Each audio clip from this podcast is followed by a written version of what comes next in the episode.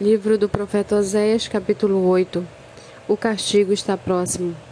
Toquem a trombeta, ele vem como a águia contra a casa do Senhor, porque transgrediram a minha aliança e se rebelaram contra a minha lei.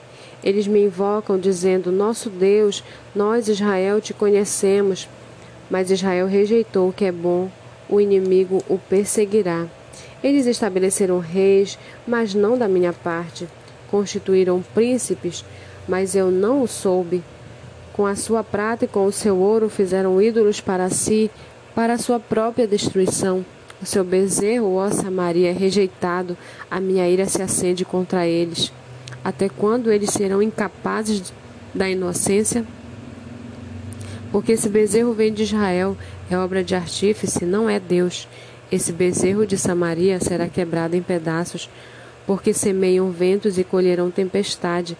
O cereal que estiver por ser colhido não terá espigas, e não haverá farinha, e se houver o estrangeiro, a comerão.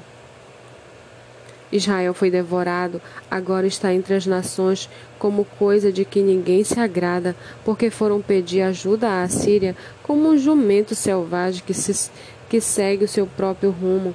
Efraim contratou amantes, todavia, ainda que contratem amantes entre as nações para socorrê-los, eu os reunirei para juízo, já começaram a definhar sob a opressão do poderoso rei. Visto que Efraim multiplicou altares para pecar, estes altares lhes serviram para pecar.